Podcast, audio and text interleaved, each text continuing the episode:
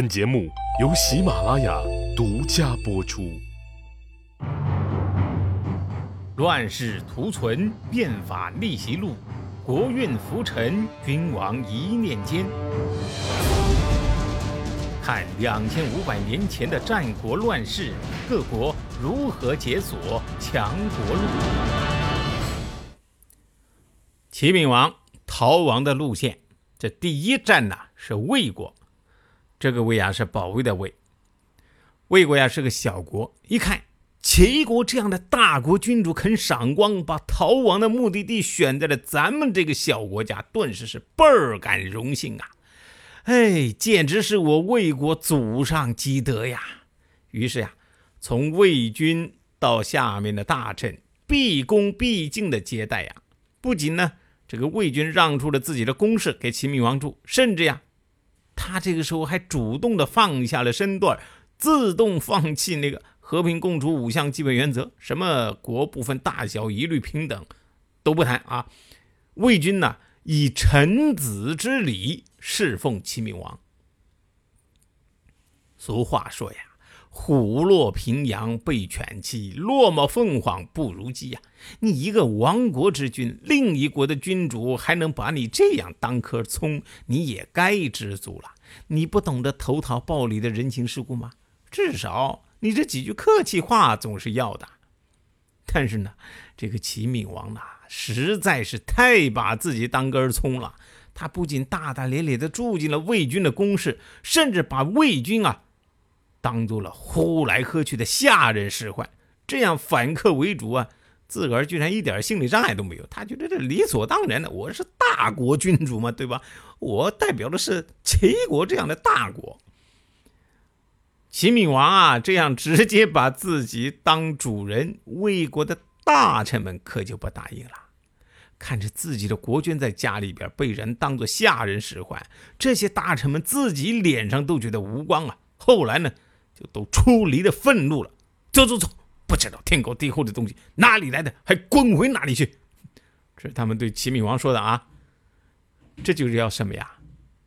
明明你是丧家之犬，你偏要充大尾巴狼，这个下场，哼！早已经输得一干二净的齐闵王，哪里还有什么做狼的资本呐？这尾巴一夹就跑喽。齐闵王。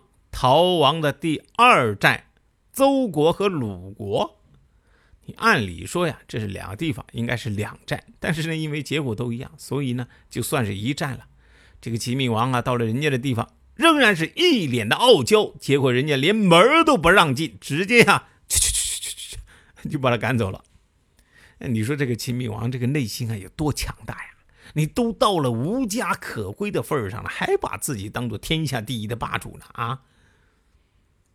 这样啊，他逃亡的第三站，莒，跑到这儿啊，齐闵王开始时来运转，大概啊，上天实在是看不下去了，堂堂霸主沦落到这样无家可归，成何体统啊，对吧？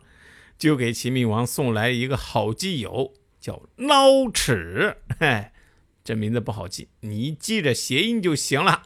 孬齿，孬齿啊，是楚国的将领。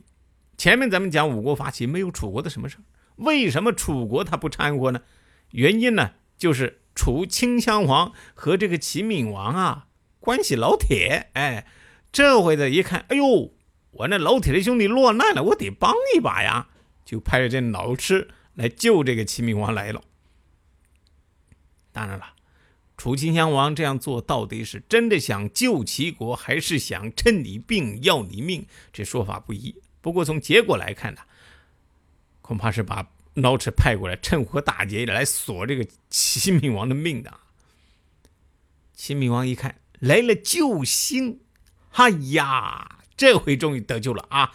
这个齐闵王的自信立马就恢复了，赶紧呢把这个孬齿封为相国。哎，这下好了，又有兵了，哈哈，腰杆又粗啦。按理说呀。人家来帮你复国，你总得对人家客气点吧？可是这个齐闵王呢，是恶习不改。这腰杆子粗了的齐闵王呢，没多久又把这个孬齿啊给惹的是三世暴跳啊。对于手上有兵的孬齿来说，你齐闵王算个什么东西啊？啊，我把你当王，你才是王；我不把你当王，你连乞丐都不是啊！现在是楚国的军队在保护你呀，你搞清楚没有？你摆这个死脸色给谁看呐？孬齿，谐音脑吃。你让我不爽是吧？那我就灭了你！我跟燕国一起分了你的地儿，岂不美哉？孬齿二话不说就把这个狂人秦闵王给抓起来了。当然了，这个齐闵王绝对是属于狂到家的啊！到了这个时候了，一点怂样也没有啊！孬齿问他。说千城博昌地区下血雨，把老百姓的衣服都染红了。这事儿你知道不？齐闵王是毫无惧色呀，知道。孬齿又问：营博地区土地塌陷，连泉水都冒出来了，你知道吗？齐闵王仍然是毫无惧色，知道。老车又问了：有人对着宫殿哭，去的时候又找不到。不找了，那哭声又出来了。这事儿你知道不？齐闵王又是毫无惧色，知道。哼，对这三个问题的回答呀，《战国策》里面记载的齐闵王的答案是什么？不知道。但是呢，司马光在《资治通鉴》里边记载的是知道。哎，不知道这司马光是别有用心呢，还是没有读《战国策》啊？不过我估计不太可能没有读《战国策》，所以呀。不管这个答案是知道还是不知道，对于齐闵王来说呀，其实都是有问题的。你不知道，说明你无能啊；知道，说明你昏庸啊。所以，知道也好，不知道也好，都能说明你不是一个合格的君王啊。所以，这孬齿啊，抓了把柄了，就数落齐闵王的罪状。天与血沾衣，这是上天在警告你呀；地彻极权，这是大地在警告你；有人当瘸而哭，这是人在警告你呀。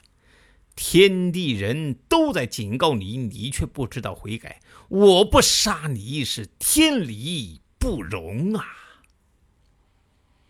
这个绝代狂人呐，就这样死了。因为死不认怂，所以啊，死的极惨。他呀，被孬齿吊在宗庙的房梁上，然后被抽筋呐，那个疼啊，惨嚎了三天才死去。所以，柏杨在这个《中国人史纲》里面讲了，说中国历史上总共五百五十九个帝王。其中啊，三分之一，也就是说，一百八十三个帝王是死于非命啊，而以齐闵王呢，死的最惨，三分之一死于非命啊！看来这个做皇帝这个风险啊，确实是太高了啊！难怪这皇帝一听到有谋反啊什么的，就神经质的这就就就就就坐卧不宁。那说到这儿，不知道怎么的啊，我又想到了咱们那老朋友卡扎菲。就不多说了啊，我们再看看乐毅的进攻。乐毅啊，在齐国是一路推进，也想呢收复齐国的民心。他听说纣邑这个地方啊，有一个叫王竹的人，是个贤明的人啊，他就命令燕军离城三十里不得进入，然后呢派人去请王竹。可惜啊，这燕国人说话呀没情商。本来呢就是一炮筒子，再加上是得胜之时啊，就不知道怎么好好说话了啊。临了撂下一句：“你要是不来，我们就把这咒义给屠了。”面对燕国人啊这么赤裸裸的威胁，面对一城百姓的生死系于自己一身的局面，王竹会怎么做呢？且听下回分解。谁按下了礼崩乐坏的启动键？哪些小弟逆袭成带头大哥？哪些大哥被带进了坑？又有多少君王魂断强国路？